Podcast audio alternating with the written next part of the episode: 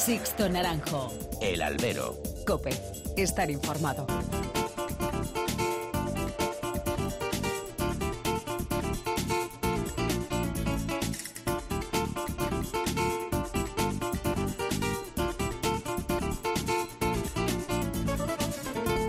¿Qué tal? Muy buenas y bienvenidos a esta nueva emisión del Albero, a la cita con los toros que tenéis todos los miércoles aquí, en cope.es. Han recibido un cordial saludo de quien nos habla, de Sixto Naranjo, en nombre de todo el equipo que realiza este programa. Sí, la temporada ya está aquí. Este viernes volveremos a las plazas de toros. Valdemorillo, a falta de Jalvir, va a descorchar la campaña que debe ser la de la vuelta a la normalidad tras dos años de penurias, de ajustes y de aforos reducidos. Un invierno que ha vuelto a pasar en blanco en cuanto al trabajo del sector en pos de un plan de futuro a corto y medio plazo. Era mucho pedir y esa batalla está perdida, ya lo dijimos, ¿eh? Pero la primera buena noticia para Valdemorillo ha sido el cartel de nueve billetes para el festejo del sábado con Morante como reclamo. Deben estar contentos los empresarios del Coso de la Candelaria por la respuesta de público para esta feria de San Blas. Es verdad que es una plaza de aforo modesto, con carteles de figuras a las puertas de Madrid y con ganas de toros entre el personal, pero no siempre esa combinación de factores ha asegurado el lleno y en Valdemorillo se ha conseguido. Hay que reconocérselo a Zabala y a Zúñiga. Ha sido una semana además con varias buenas noticias que ya se echaban en falta además, como la confirmación por parte de Plaza 1 de la contratación de Alejandro Talavante para cuatro tardes en las ventas, donde va a reaparecer aquí en España, Arres Mediante. Gran noticia. Mucho se ha especulado con la presencia del extremeño en las grandes ferias, por la presencia de la televisión y su apoderamiento con Joselito, ese azote junto a José Tomás de las retransmisiones por la pequeña pantalla, pero que Talavante elija las ventas para su regreso muestra que viene a por todas. Los compañeros de Mundo Toro adelantaban además que va a torear las corridas de Jandilla, de Victoriano, de García Grande y de Adolfo. Habrá quien le pide que mate la de Saltillo, la de Pala, pero la apuesta por estos hierros es lógica, diga lo que diga. También esta semana hemos conocido las combinaciones de una temporada en Castellón que devuelve a la Magdalena sus fechas habituales y se crea esa feria de San Pedro y San Juan con cinco dobletes de figuras y un duelo más que interesante entre dos toreros extremeños con los toros de Victorino. Talavante con Adolfo, Pereira y De Justo con Victorino, como decimos en Castellón, Morantis apuesta por la variedad de encastes. Ojalá que no sea algo puntual y que otros también que tomen nota, como diría Juncal. En otro tono, pero también nos alegran dos citas de principio de temporada, como son la Feria del Milagro de Illescas y la Corrida de Primavera de Brihuega. Vuelven y todo lo que sea recuperar el espacio perdido es buena noticia. Esto se anima. Vuelven a sonar clarines y timbales.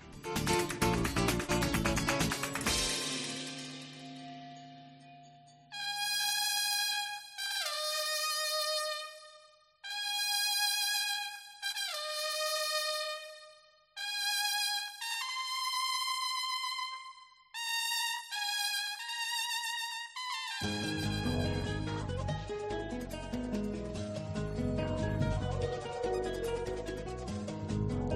ganas tenemos de escuchar, ¿no? Vaya, vaya, Julio. ya, ya, ya queda Julio nada. Ya, Martínez. ya queda nada, ya estamos, ya estamos ahí. Preparando la excursión a Valdemorillo, ¿no? Ya está casi, casi preparada. Sí, sí. El viernes no, pues yo por lo menos no puedo, pero el sábado estoy ahí. ¿No te deja Enrique Campo? No me deja. Madre mía. me deja el jefe. No te deja el jefe. Bueno, pues Julio, buenas tardes, es lo primero, ¿eh? Buenas tardes. Pues como hacemos todas las semanas aquí en Albero, tenemos que conocer los principales titulares de la semana que ha dejado el mundo del toro, más allá de esa reaparición que ya hemos comentado de Alejandro Talavante. Dobletes en Castellón. La Casa Matilla ha cerrado los carteles de una temporada en Castellón compuesta por la Feria de la Magdalena y la Feria de San Pedro y San Juan. Habrá cinco dobletes con Morante de la Puebla, el Juli, Manzanares, Roca Rey y Emilio de Justo como principales protagonistas y además un mano a mano entre este último y Pereira con los toros de Vitorino Martí. Los carteles completos, como siempre, en cope.es. Reaparición en Illescas. Maximino Pérez ha dado a conocer los carteles de la Feria del Milagro de la localidad toledana. El sábado 12 de marzo reaparecerá Pablo Aguado tras su lesión de rodilla compartiendo cartel con Morante y Roca Rey ante toros de José Vázquez. El abono se completa el domingo 13 con un festejo de rejones que acartela Sergio Galán, Diego Ventura y Lea Vicens ante reses de Terrón. Vuelve la primavera Brihuega. La tradicional corrida de primavera de la localidad alcarreña anuncia el próximo 23 de abril un cartel con Morante de la Puebla, Diego Urdiales y Emilio de Justo que lidiarán una corrida del torero. Y amplía su gestión. José Luis Pérez ha adquirido esta última semana la Plaza de Toros de Mérida. El empresario nubense pondrá en marcha un plan para reflotar su feria taurina y para revitalizar su oferta gastronómica y el Museo Taurino que acoge el Coso Emeritense. Y ya sabéis también que, como todas las semanas, abrimos nuestros canales de comunicación entre vosotros y esta redacción. Lo podéis hacer a través de los medios habituales. Si nos queréis escribir a través del email tenéis dos direcciones, albero.cope.es y toros.cope.es. Estamos también presentes en las redes sociales. En Facebook estamos en facebook.com barra alberocope y en Twitter nuestro perfil es arroba alberocope. Y esta semana pues, se ha hecho viral la noticia de la contratación de Alejandro Talavante para la próxima feria de San Isidro. Esa reaparición en España tras más de tres años retirado. Y muchos han sido los comentarios leídos en estos últimos días sobre esa noticia podéis comprender muchos a favor, casi todos a favor, pero también hay ciertos matices. Por ejemplo, Jesús Salamadrid comentaba que es una buena noticia para la tauromaquia. Cuanto más se sumen, mejor para la fiesta. Desde mi punto de vista debería haberlo hecho antes, pero como se dice, mejor tarde que nunca. Mike Nando 396 es más crítico con este regreso y decía que la verdad es que no me interesa. Hay otros toreros que salvaron la temporada el año pasado. Ignacio Madorrán escribía, viene a llenar la plaza, a reventar los mentideros taurinos, a que se vuelva a hablar de toros, a apostar. Todo esto beneficia a la fiesta, decía Ignacio. Y Adrián MH tuiteaba, bravo por la fiesta, pero espero que se le reciba como se merece después de este nulo apoyo durante la pandemia. Pero por otro lado, espero también que ponga la plaza de las ventas en pie después de dos o tres series. Pues como decimos, división de opiniones, unos a favor, otros que le reclaman algo a Talavante. Y eso es lo bonito de esta fiesta, que todos opinamos algo. Os seguimos leyendo. Sixto Naranjo. El albero. Cope. Estar informado.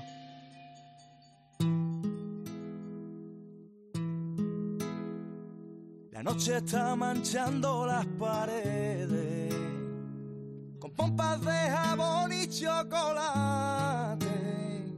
Porque hacer revientan los claveles para gritar que no, que ya bastante.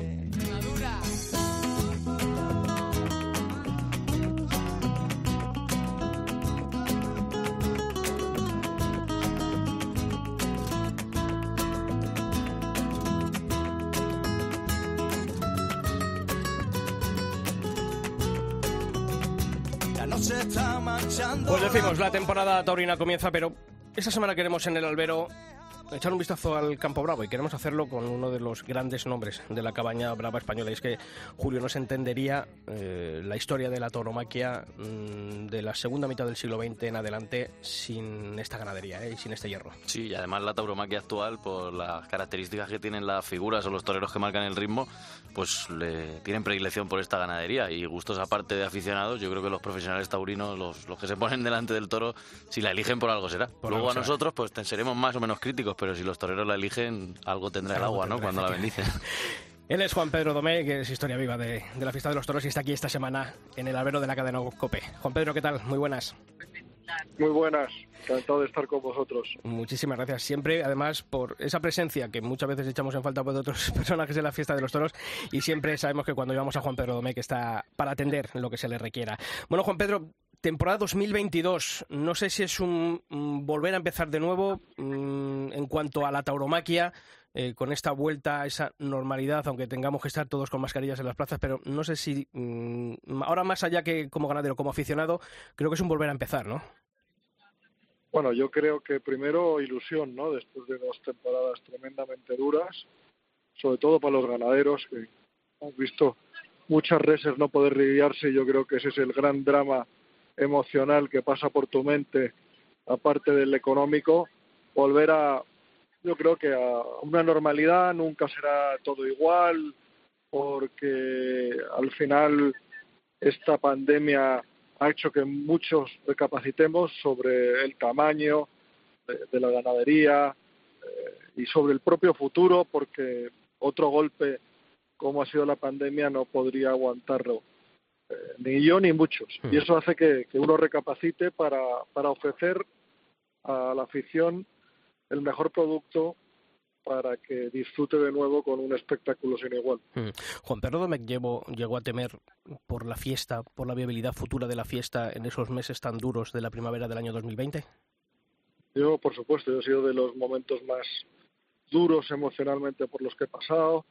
Eh, se te haces, te haces muchas preguntas de si todo el legado de toda tu familia vas a ser capaz de seguir adelante con él y eso te quita muchas noches de sueño y, al final si no hay materia prima no hay espectáculo, con lo que si a los ganaderos no se les permite sobrevivir, no hace falta que se haga nada más porque no podrá haber corridas de toros. Pues eso hace, te hace pensar a ti y a toda la tauromaquia ocho festejos en ese año 2020, que para ser el de la bueno pues el, año de la pandemia, pues fue bueno pues un soplo de, aire fresco para la ganadería. 25 ya el año pasado. Eh, ¿De cuántas corridas dispone este año Juan Pedro Domecq?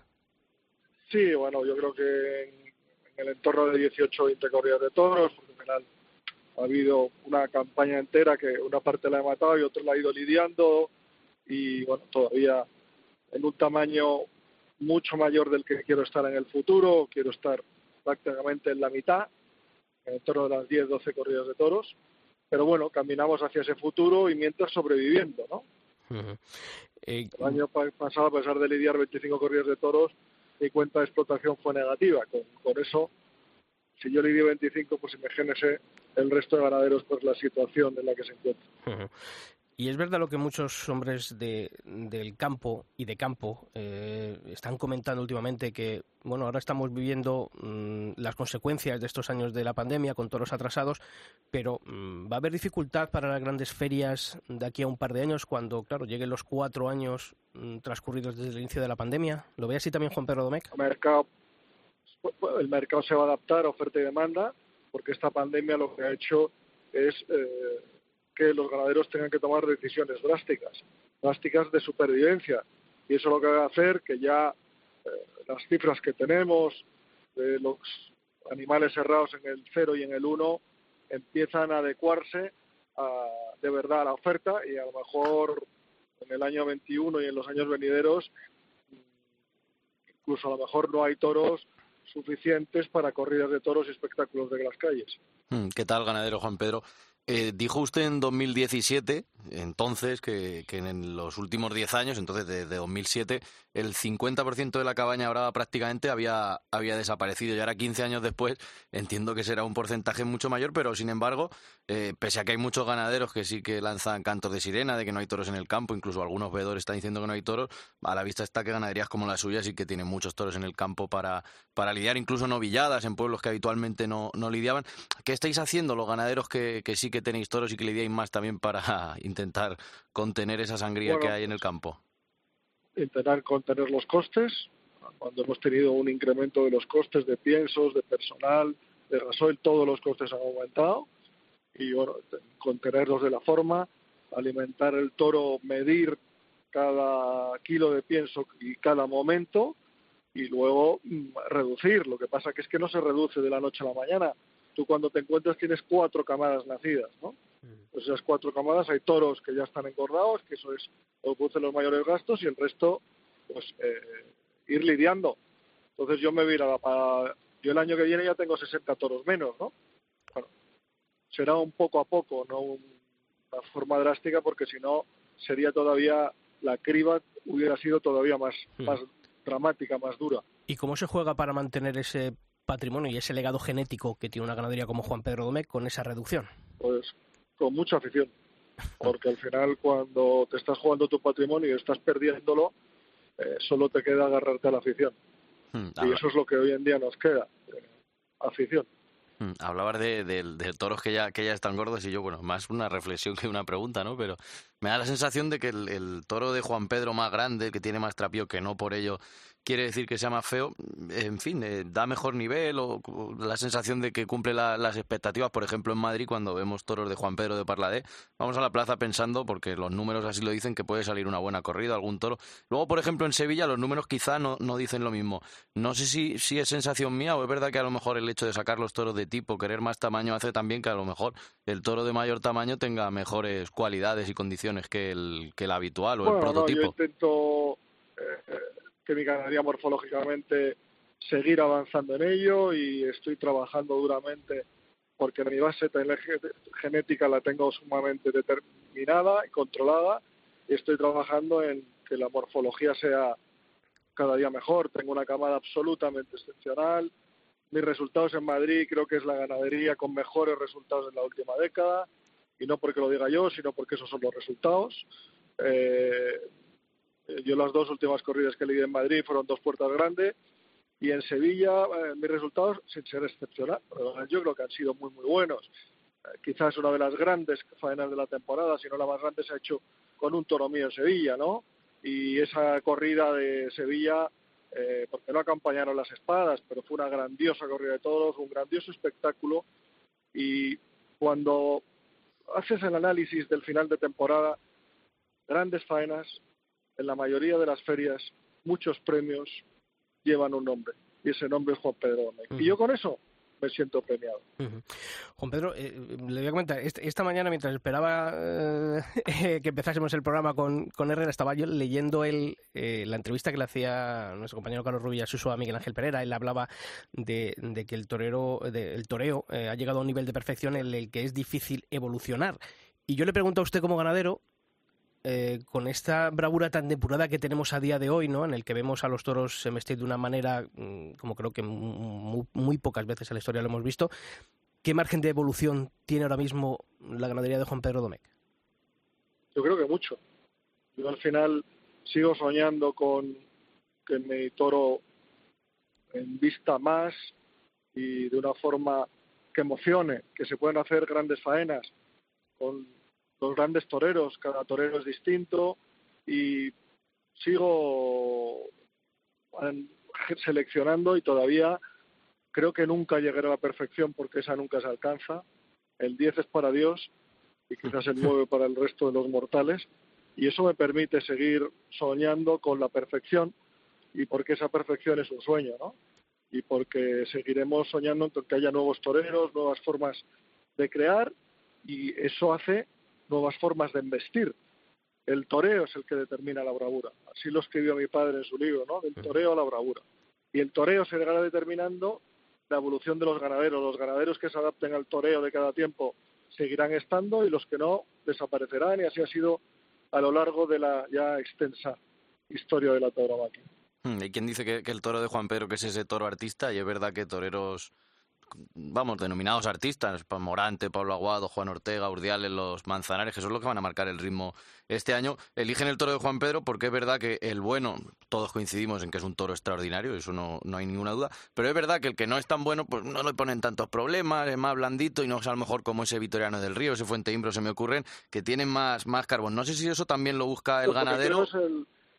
el, el, toro para que se haga las grandes faenas. Mientras esté ahí, eso es lo que me preocupa un toro que permita expresar a cada torero sus sentimientos y que emocione al público, porque si no emociona al público, eh, no sirve. Sí, pero también es verdad que cuando no cuando no emociona al público, el público también se va mucho más cabreado porque tampoco es ese toro que le pone a lo mejor en tantos aprietos. O sale muy bueno o, prácticamente allí no hay, no hay rival. Mi, toro, mi, toro exige la perfección en el toreo, como pocos, y cuando los toreros torean de una forma excelsa, le hacen todo en su momento, de toques, de alturas, de ritmos, el toro se lo da, ¿no? Para mí, el toro más bravo es el que embiste más lento y el torero más valiente es el que torea más lento.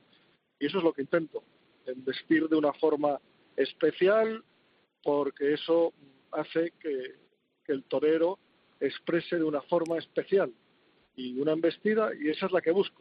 Eh, con el poder suficiente, Creo que mi ganadería cada día tiene más poder, más profundidad y bueno, y eso lo veo, lo veo en los tentaderos, lo veo en los resultados en cada plaza de toros si Juan Pedro Domecq, eh, suponemos que las ideas, y lo hemos visto a, lo largo de la evolución, de, la ganadería con sus, su abuelo, su padre, usted, pero ¿qué peso han tenido también eh, los toreros a, lo largo de las distintas épocas del toreo en esa búsqueda del toro que busca la familia?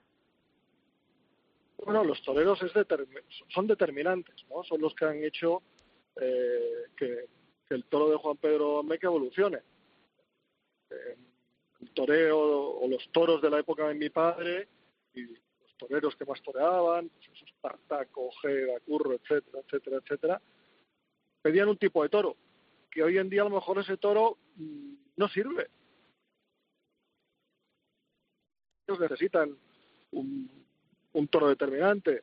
Eh, propio Morante, mis discusiones de toreo, que muchas veces decía, ¿por qué no le alivias un poco la embestida? Me dice, yo no voy a cambiar mi forma de torear. Y yo le contesté, me vas a hacer crear el toro más bravo de la historia. Y en ello estoy.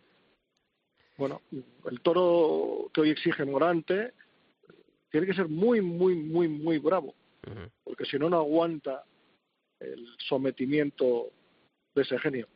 Le digo, le digo unos nombres, vitoreado, ingrato, envilecido, fantasía, jaraid, gestor, soñador y atento, que son los ocho toros indultados en los últimos diez años de Juan Pedro y Parlader, de coge las riendas de, que coge usted las riendas de las dos ganaderías. De esos, ¿cuántos están padreando le han servido para, para sementales? Porque no sé si es una sensación mía, ¿todos? Porque hay quien dice que el indulto en, de un toro de Juan Pedro es más un premio para el torero que para el ganadero.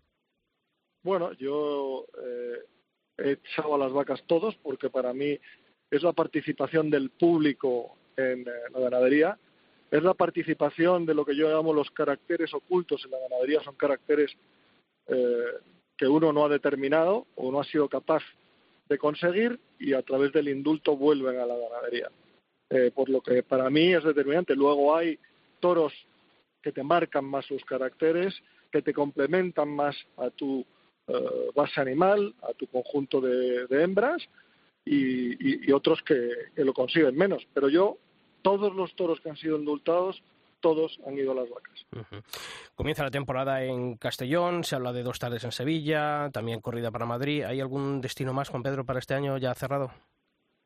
Bueno, eh, muchas cosas habladas, ya hoy en día hasta que los carteles no salen, pero bueno, base, eh, la base normal, pues iré Granada, Alicante, Puerto Santa María, Málaga, aunque está pendiente de Almería, Santander. Eh, bueno, queda que me confirmen la, posible vuelta a Bilbao, todavía queda que lo confirmen, pero bueno, estoy ilusionado con ello. Eh, prácticamente la, casi todas las corridas las tengo colocadas o apalabradas, con lo que desde ese punto de vista tranquilo y ojalá den mucho espectáculo porque el público lo merece. ¿Y queda más responsabilidad? ¿Dos tardes en Sevilla o una en Madrid? las dos son los días que uno no duerme. ¿En Sevilla? Eh, al, final, Sevilla es el, el, pueblo, por decir la ciudad de mis toros y Madrid la mía, ¿no? Donde he vivido toda mi vida. ¿Qué más responsabilidad? Las dos. Me quedo con, con el triunfo en cualquiera de ellas. Es un triunfo grande, seguro. ¿En Sevilla dos o tres tardes que he leído por ahí? No sé si son rumores. No, yo creo que iré dos tardes. ¿eh? He ido más seguro en eh, feria y, septiembre. Es lo que es lo que yo he pedido y bueno, luego uno depende de las combinaciones, pero al final así puedo preparar mejor las corridas. Pues Juan Pedro Domé, ganadero, muchísimas gracias como siempre por atender la llamada de la cadena COPE, del programa El Albero y toda la suerte del mundo para este año de 2022. Millones de gracias por vuestro cariño y vuestro tiempo. Un abrazo. Un abrazo bien fuerte. Sixto Naranjo. El Albero. COPE. Estar informado.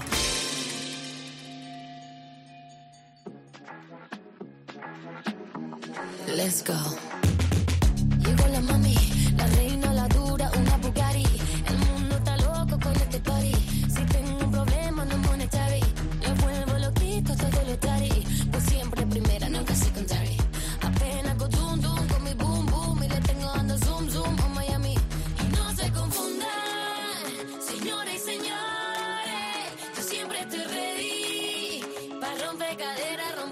¿Viste la Eurovisión, Julio?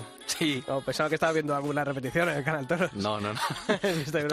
venidor Fes, venidor Fes. ¿Y eras, de esta, de la que ganó? ¿O de, no, me, las tetas? No, me asustan las tetas, pero a mí me gusta más la Beyoncé esta. La Beyoncé también.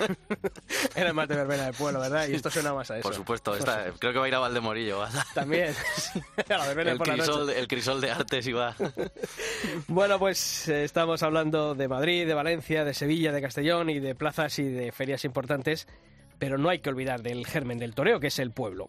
Y por eso, en la historia del albero de esta semana, vamos a viajar hasta tierras salmantinas, concretamente a la localidad de Valero de la Sierra, porque allí se ha celebrado, ya lo sabéis, su tradicional festival por San Valerio, patrón del pueblo. Sí, ya ha contado en esta edición con la presencia de Morante de la Puebla, que lógicamente es todo un aliciente, que cortó dos orejas, no sé si eso es lo de más o lo de menos, se fue como llegó, arropado por, por los vecinos a hombros, y en los últimos años Morante se está dejando caer por, por algunos festivales de estos con mucho sabor, con solera, por plazas de pueblo, a los que últimamente no iban mucho las figuras, y hay gente, hay aficionados que consideran que esto es un error porque tienen que dejar paso a los jóvenes en estas plazas, bla, bla, bla, lo de siempre.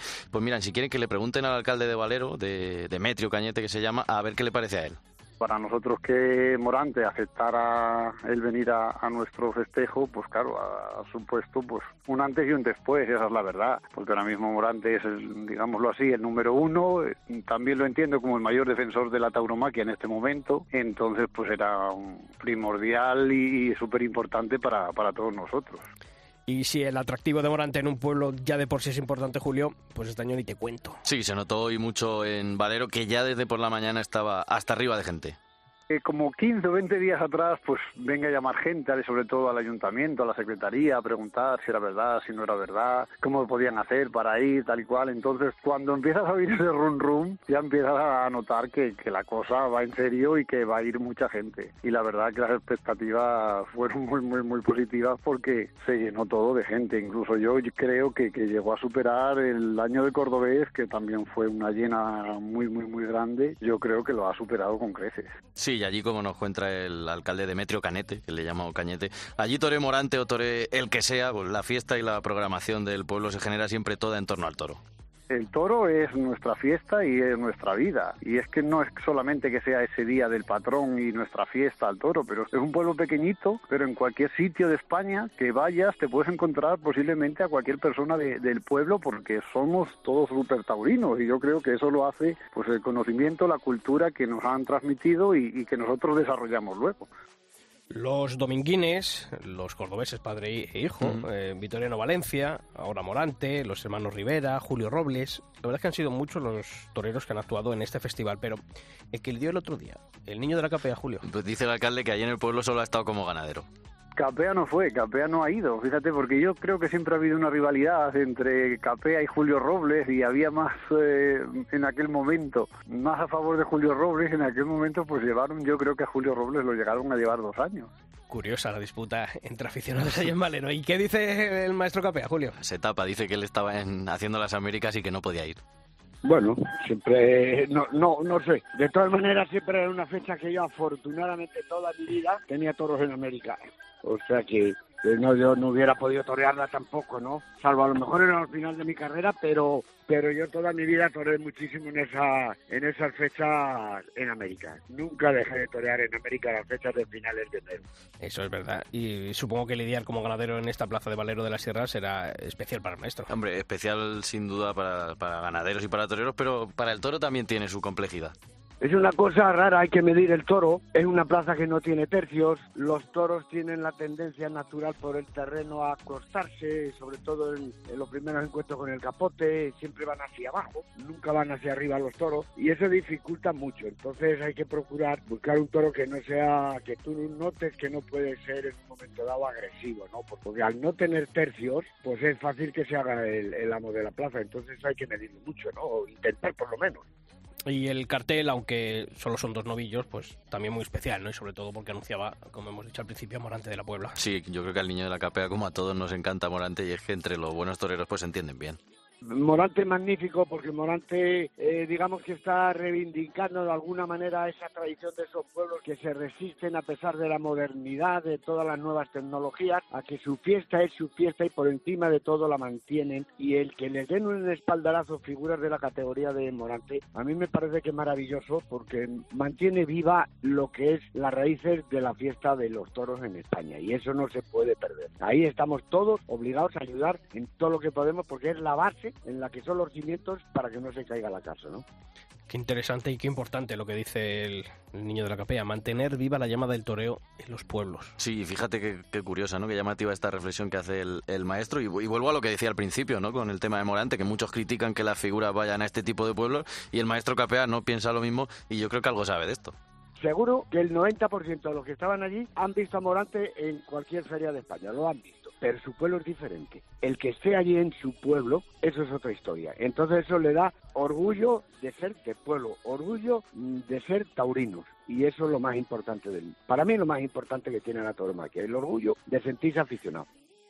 Pues sin duda es para estar orgulloso como aficionado, ver una plaza como la de Valero de la Sierra llena hasta arriba para ver a un torero que está volviendo a la esencia de lo que debe ser pues un matador de toros, no rehuir, no rehuir ningún compromiso y de vez en cuando salirse de las ganaderías habituales.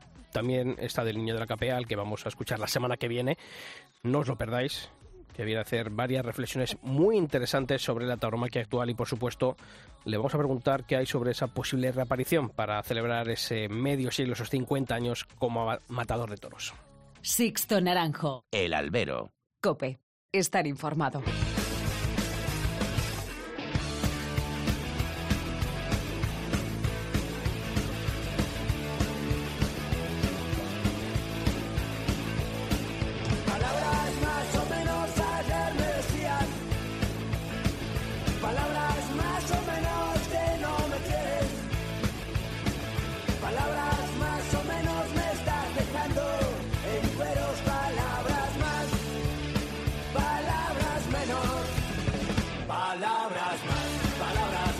Abrimos tiempo de análisis, tiempo de reflexión, tiempo para la opinión.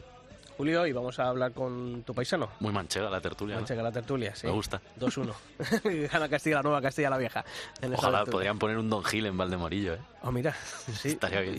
Que seguro que la gastronomía de allí es maravillosa, pero No, yo... eso ya te lo digo tiro. yo que también, ¿eh? Que también. Se come muy buena carne en la sierra, en la sierra madrileña. Lo que no sabemos es si lo vamos a poder comer porque yo creo que va a estar a tope el sábado Valdemorillo, ¿eh? Y además es que somos buena recua. Yo le he dicho a nuestro compañero de Madrid, a Javi Mar Domingo, que, que no descarte unas tortillas de un supermercado y unos sobres de jamón allí en plan Olivenza, que en Olivenza lo hacemos mucho, ¿eh? Esto de en el maletero del coche abrir y intentar almorzar algo entre, entre corrida y corrida allí que en ese maratón. Bueno, pues efectivamente, tenemos al otro lado del teléfono a nuestro compañero de Copa Albacete, a Lorenzo del Rey. Lorenzo, ¿qué tal? Muy buenas. Hola, ¿qué tal? Muy buenas tardes. Pues No- es buena idea. Además, con el fresquito que va a hacer en Valdemorillo, la cerveza Julio la va a tener fresquísima. O sea que no hay ningún problema. No te creas, me hace buenísimo, ¿eh? Pues ya hace 20 Fresquito, grados. macho. ¿Ah, sí? Pues mira. Yo creo que, bueno, no, el tiempo no va a ser excusa ¿eh? para tomarse una, una cerveza en, en Valdemorillo.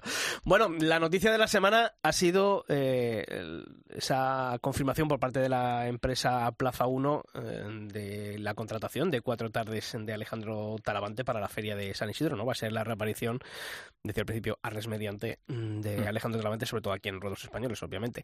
No sé si os, os ha sorprendido, ¿no? Porque, claro, llevamos aquí diciendo, no, claro, Madrid, Sevilla, Valencia, como hay televisión, Joselito apoderado de Talavante, estamos haciéndonos aquí unas páginas mentales en las que decíamos que, que Talavante no iba a aparecer en España, pues si no era un coso menor, pues hasta bien mediado la, la temporada, pero sor- hay surprise, ¿no?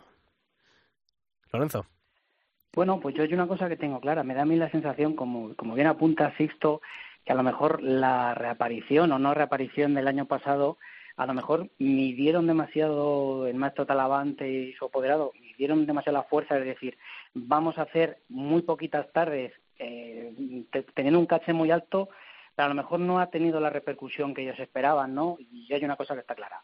Eh, Una figura del toreo que quiera hacerlo, que yo creo que Talavante lo es, tiene que pasar por Madrid, tiene que pasar por la venta, si tiene que hacer una apuesta así. Y además lo tenemos que ver en otra en otras ferias importantes también, como por ejemplo, yo lo echo de menos que no esté en Valencia, por citar una así de estas tempraneras, ¿no? Sí, luego que, que cuando se quitó Talavante todos lo queríamos ver porque lo teníamos ahí arriba del todo, pero ahora de golpe apareció Pablo Aguado, aparece Juan Ortega, tal y como está Morante, Morante, claro, Morante, y Julio, entonces Morante por, eso, pero por eso digo Lorenzo que ya ahora ya Talavante no, no lo tenemos ahí como, como el Totten y entonces sí, sí lo era y luego también Pero que- también un poco porque, y ya me meto yo ahí en, en debate, también la inmediatez de las redes sociales nos hace que nos olvidemos de cualquier torero al cuarto de hora, en cuanto hay otro que al día siguiente, o sea, ahora mismo mm, Pablo Aguado, eh, que fue, eh, bueno, pues ese gran mirlo blanco, ¿no? En el año 2019, llega el 20 la pandemia, el 21 la lesión de rodilla, y leche, le tenemos ahí y está ahí, ¿no? Pero parece que ha quedado un poquito opacado, ¿no? Y ya no digamos de, de Rocarrey, ¿no? Eh, Sí, yo- pero yo... me refiero que con Talavante, que seguramente Pablo Aguado, Juan Ortega y Morante al máximo nivel, probablemente hay muchos aficionados que lo prefieran a Talavante y por eso a lo mejor antes solo ne- necesitamos a Talavante como el comer y ahora una vez Lo que han decíamos, aparecido ¿no? otros E- tres... Ese cambio en el gusto de los aficionados ahora por ese otro concepto, ¿no? De, de ese toreo más de caricia que de, Sí, sí, que de poder. Lo que pasa que, obviamente, con cuatro corridas Talavante en- ya cerradas para, para Madrid, eh, eh, ojo, y sobre todo, bueno, oye, le adelantaban los compañeros de Mundo Toro, ¿no? García Grande, Jandilla, eh, Victoriano Y y Adolfo. Eh, ¿Cómo crees que van a responder el resto de figuras? Porque claro, eh. ¿cómo va a responder el. Juli? ¿Cómo va a responder Rocarrey? ¿Cómo va a responder Manzanares a este órdago de Talavante, no? es, es que los puestos eh, quedan y luego ya sabéis lo que pasa, ¿no? Cada, cada, cada figura del toreo viene y dice, ah, pues yo quiero matarla de esa, pero esa no. Y con uno por Entonces, vamos delante. a ver. Eso es, es que esa es muy bien ap- apuntado Sisto, porque luego, eh, cuidado la papeleta que tiene el último año, que es el que queda antes de la adjudicación, que ya la tenéis. Enseguida estamos deseando todos ver ese nuevo pliego de, de adjudicación de la Plaza de las Ventas y a ver qué encaje se hace. Y ojalá de verdad, ya lo dijo Rafa Garrido, ¿no? Bueno, lo, lo que viste tú en, el albero Sisto, y diciendo, vamos a hacer una feria de San Isidro eh, espectacular. Oye, ojalá la veamos porque no, no, no, nos fal- no nos sobran buenas noticias en el mundo del toro últimamente. Sí, las últimas también fueron muy buenas. Lo único que, bueno, hay muchos carteles de relleno. Estarán este año, o sea, serán 34 tardes, habrá tanto relleno como siempre. Yo creo que ahí es donde se pierde la gracia, pero San Isidro siempre tiene sus 7, 8 carteles cumbre. Y este año más o menos serán los que haya, ¿no? Pues Morante va a 4, Talavante va a 4, serán las que hay. Pero yo creo que sobre Talavante y el tema de la, de la televisión, yo creo que él también se ha dado cuenta de que tampoco es eh, José Tomás, que él Y sí que, que... vamos a decirlo también, eh, cuando se retira tampoco era un torero imprescindible No, que va. llenase las plazas allá por donde fuese, sino que, bueno, pues eh, llevó una decadencia en ese último año. Después la Feria de Otoño pegó, bueno, pues además toreó la de Adolfo, creo que hizo doblete en esa última Feria de Sí, Otoño. la del del bombo, aquella del Sí, sí, bombo. la del bombo, le Mm. tocó la de, la de Adolfo, ¿no? Que era, bueno, pues era como, ah, y me acuerdo que hay una foto, ¿no? De un toro echado sobre el ruedo, Talavante intentando levantar Sí. que, que fue un Sí, poquito no ese, ese, ese fracaso no de, de esa apuesta en, en la feria de otoño llegó luego Zaragoza y dijo hasta luego pero dijo hasta luego como decimos no en todo en lo No. alto no Eh, entonces claro eh, tampoco puede pretender compararse pero- a pero igual lo Pajar. Lo de la tele tampoco sé si eso es tan cierto. Ni creo que José tiene que llevar la misma mm, filosofía que lleva que lleva llevó José Tomás Pero sea, que tampoco creo que Talavante le ha dicho a nadie que no se quiera televisar. Yo creo que más bien igual que, no, es que no ha reaparecido cuando más lo necesitaba la fiesta y se espera ahora que las plazas llenas por el taco y tal. Digo, bueno, pues tiene sentido, ¿no? Porque si es un torero que sí que tiene ese caché y esa reputación para reaparecer con todos los respetos en Zafra, en la gira de la reconstrucción, yo entiendo que se espere porque estaba retirado, que esto a la gente que no se le olvide, y se espere para reaparecer a plaza llena y mantener ese caché. Yo lo, vamos, yo es que entiendo que lo haga así, pero bueno, seré yo el raro. Lorenzo tú Bueno, yo pienso que Talavante es un torero que, que no me sobra, que yo lo quiero ver, que creo que a los tres, que es un torero que puede aportar mucho, que puede embellecer muchos carteles y ojalá venga en su mejor versión, de verdad, eh, porque creo que hay una panoplia, ya lo había apuntado, Aguado, Morante, eh, Juan Ortega mismo, ¿no? Que pueden hacer esos carteles. Roca Rey, Emilio de Justo muy- Ginés Urdiales, Emilio, hombre, por supuesto, eh, por, por supuesto, yo que ya eh, Emilio El ya Juli, lo ¿eh? y No está se olvide en- ir del Juli. No, no, en top, en top 3. O sea, en Albacete lo hemos visto últimamente, los dos últimos años. Este año un pelín, un escaloncito menos, pero siempre ese nivel muy alto, ¿no? De ahí de mandar, ¿no? Yo lo único que quiero, y venía pensando yo que cuando me llamasteis para entrar hoy, yo sigo pensando, y ha pasado ya prácticamente otro invierno, y yo digo, macho, ¿dónde está, eh, perdona que abra el melón, ¿dónde está Noé? ¿Dónde está, eh, si Sí, pasó otro invierno? Y lo digo siempre, macho, ¿dónde están los planes para decir, vamos a apostar, hemos pasado una, una pandemia, ¿dónde está eh, mandar cartas a la administración, reunirnos?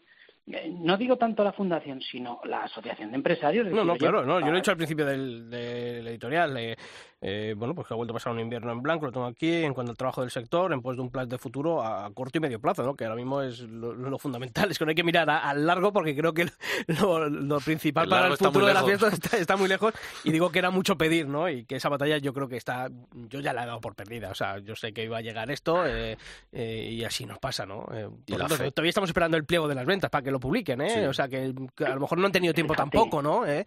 Y estamos a mm, eh, estamos grabando esto a 2 de febrero, 2 del 2 del 22 eh, y, y no tenemos pliego todavía. O sea, me Publicará parece... Mundo Toro un día de estos, que es el BOE de ellos. o sea que ca- Y, cada vez que y quieren otra cosa, algo- y los Y, y, lo, y los pliegos que salen, como el de Zaragoza, otra millonada tienen que poner los empresarios por organizar festejos. Yo no veo que, que para organizar conciertos tengan que poner al artista otro pagar a la administración. No sé si me entiendes por dónde voy. Tiene que replantearse a Noé, todo los, el empresario taurino tiene que replantearse las relaciones que hace con la administración, os lo digo sinceramente. Y por eso los carteles luego son los que son. El otro día lo hablábamos con Alejandro Marcos. Sí, la afición te quiere, el Twitter tal, pero que al final te quieren cuatro. Luego ves los carteles en Castellón. Cinco figuras, doblete. Eh, Morante 17 tardes en Sevilla, Talavante 40 en las ventas. Ves los carteles de Valencia, se cargan todo el entre comillas relleno que eran las oportunidades. No hay ningún torero. Valdemorillo, ahí está. Es decir, que ya los empresarios van a, a caballo ganador y, y, el futuro, pues eso. Como mucho tenemos la Copa Chenel, pero que luego tiene la repercusión que tiene, porque todos los que salen ahí o todos los que hablamos, ¿dónde están? No los ponen. Entonces, pues. Y pues las no sé. Y las novilladas Julio Pero porque fíjate. las Sí, obligan pero los eso, pliegos. eh, lo- Por- eso de, pues Sí, al pero- final son las guerras intestinas que, que también marcan, ¿eh? El- Pero ya están poniendo Eh, sin claro. caballos, ya ni siquiera con caballos. Ponen a, a chavales sin caballo, claro, es más barato y, y te dan seguro subvención de estas de la promoción, de los ayuntamientos, de las diputaciones, claro. Sí, no sé Está qué la vas a cosa complicada, ¿eh? No por ser pesimistas, pero bueno, como decías, tú, otro, otro invierno más. Es que ya parece que nos repetimos más que, más que el ajo, pero es que pasa un año, ¿cuántas veces hemos tenido ya este debate? Otro invierno, otro invierno, otro invierno, y lo estamos aquí diciendo, pero bueno, oye, por decir que no quede. oye. De hecho, yo no sé siquiera si toda esa gente de Anoet y todos estos del sistema, yo no sé si abren Mundo Toro, si escuchan el Albero, el Toril, o escuchan a, a Molé. Yo creo que ni siquiera se preocupan de la actualidad taurina. Están allá lo suyo y es que les da igual. Si aquí, por mucho que digamos, eh, dicen, nada, me, me da igual que digan misa, si yo estoy aquí tranquilo. Yo pienso que es que les da igual la actualidad, no la siguen. Sí, y sobre todo porque, vamos a ver, eh, yo creo que los ganaderos eh, tuvieron que hacer su plan de ajuste y ya lo hicieron, ¿no? Con- cuando llegó la pandemia, nos lo ha contado Juan Pedro Domecq hace unos minutos aquí, ¿no? Que él ha tenido que reducir la ganadería. Y Los, que con tor- 25 corridas lidiadas, aún así le ha salido a pérdidas. Si le Sí, sale a sí. pérdidas a él, imagínate a otro. los, Ojo, los- ¿eh? los toreros han visto recortados sus cachés, obviamente. Pero el empresariado torino no se ha movido eh, nada. O sea, ellos siguen con la misma estructura, con las mismas ideas, con los mismos planes de... Bueno, pues mandamos una nota de prensa, lo que decía la semana pasada, ¿no? Mandamos un vídeo de estos que hace aquí un amiguete mío para promocionar esto, para que me... Oye, publicádmelo, pues si es de vuestro interés, ¿no? Como si la Coca-Cola llamase aquí a la COPE o el Banco Santander a decir, oye, que tengo aquí una cuña muy bonita, a ver si me la podéis poner, ¿no? Bueno, pues es- eh, a eso se dedica el empresario torino, ¿no? Como grandes ideas para promocionar la fiesta, ¿no? Los toreros están desaparecidos en combate, nadie sabe dónde, están. No sé, a mí es lo que siempre me... Bueno, pues es verdad que es el raca-raca de todos los inviernos, que empieza la temporada, aquí no se ha hecho nada y seguimos con los mismos problemas. Lo que pasa que, que obviamente la crisis es más acuciante año a año. Sí, que luego están que venga Telemadrid, que venga Castilla-La Mancha, que venga el Plus y me salve la feria. Y si hacen eso, genial, ya estamos a tope. Que venga uno, venga el otro.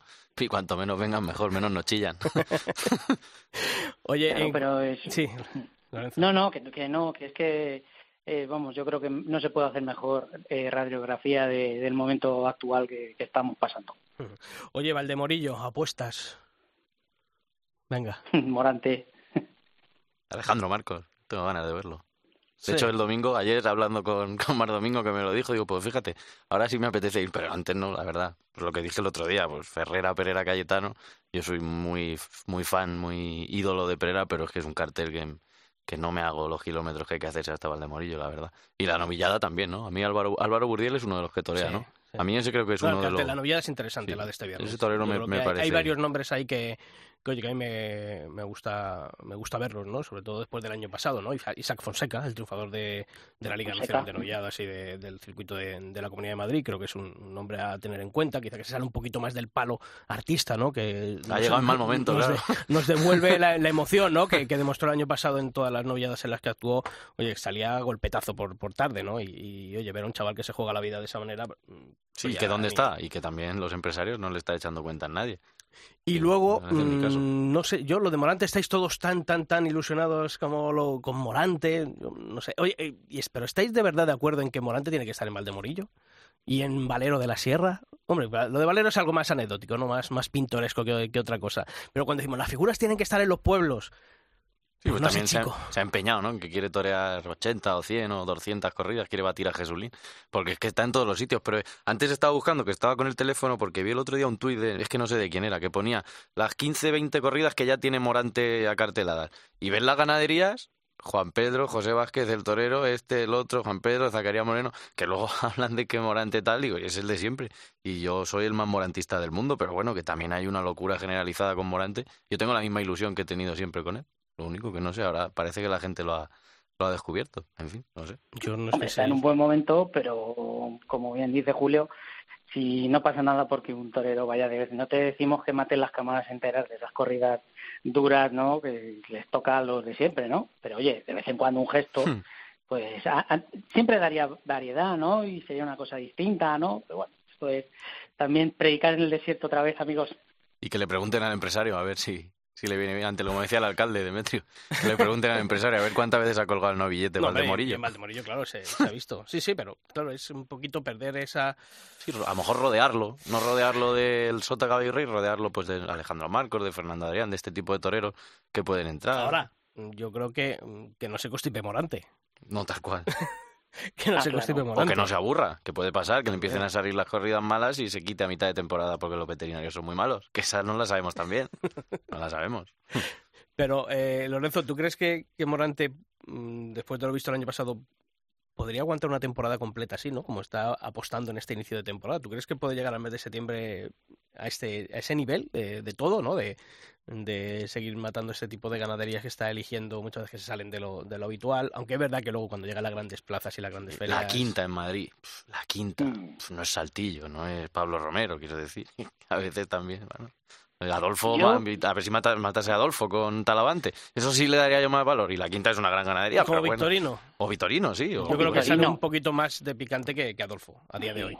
Y a lo mejor luego llega este año San Isidro y nos pega la sorpresa Adolfo, ¿no? Eh, pero, hombre, yo creo que está a un nivel un poquito, mm, en estos últimos años, ¿no? Más encastado eh, Victorino que, Sí, la del otro día de Colombia, fíjate que corría. joder, corridón. La verdad que- Eh, La pregunta que me hace Sisto, si va a aguantar, vamos a ver, yo veo este Morante de, la última temporada, lo he visto mucho más entero y, y mucho más, a ver, entiéndame, centrado, ¿no? En el sentido de decir, es que lo veo bien, o sea, yo cuando lo veía aquí en Albacete, eh, te lo puedo decir Julio, o sea, con un toro allí que en otras circunstancias hubiera dado uno, otro, no se puede y tal, y allí insistiendo, insistiendo, pero insistiendo bien, o sea, yo me quedé diciendo, macho, este tío ha pegado un, este, perdón, no, este, este torero pegado un giro muy importante, ¿no? Y también a lo mejor Yo las circunstancias personales, que claro, tampoco- se dejan entrevistar y no quieren hablar, y no será porque no lo intentamos, pues hablar con él, porque a lo mejor personalmente pues está pasando un momento bien de su vida, que le está centrado, porque también sabemos que ha tenido en algún momento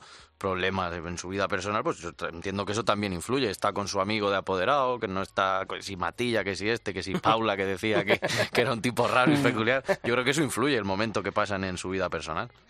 Bueno, pues que el fin de semana sale, sale el toro y ahí es donde tendrá ya que, que dirimirse todo, ¿no? Ya dejaremos las, las teorías y pasaremos a la práctica y a partir de la semana que viene ya hablaremos de hechos, ¿no? Ahora mismo de, de esta entelequia de, de lo que puede ocurrir, ¿no? La semana que viene analizaremos lo que ha ocurrido. Lorenzo del Rey, como siempre, un placer y muchas gracias por estar ahí al otro lado del teléfono aquí en el albero. Lo que necesitéis, valor y el toro, amigos. Bueno, Julio, preparando la mochila y, Sí. y nos vemos en Valdemorillo. Y con ganas. Ya fue de los últimos sitios que fuimos juntos a los toros antes de la pandemia. La verdad, compramos una rifa, además que luego no nos tocó. Sí, yo la tenía por ahí. De hecho, tenías por ahí. hoy buscando la plaza donde estaba buscando sitios y bueno, pues qué mejor sitio para volver, ¿no? Habrá que ir a buscar a la muchacha de la peña esa que no la vendieron, ¿no? A ver si, A ver si si están por allí todavía. toca. Julio, hasta la semana que viene. Gracias como Hasta el sábado. Hasta el sábado. Y a todos vosotros ya sabéis que volvemos en el albero el próximo miércoles para hablar de toros, pero que la información taurina continúa todos los días de la semana en nuestra web, en cope.es barra toros. ¡Feliz semana!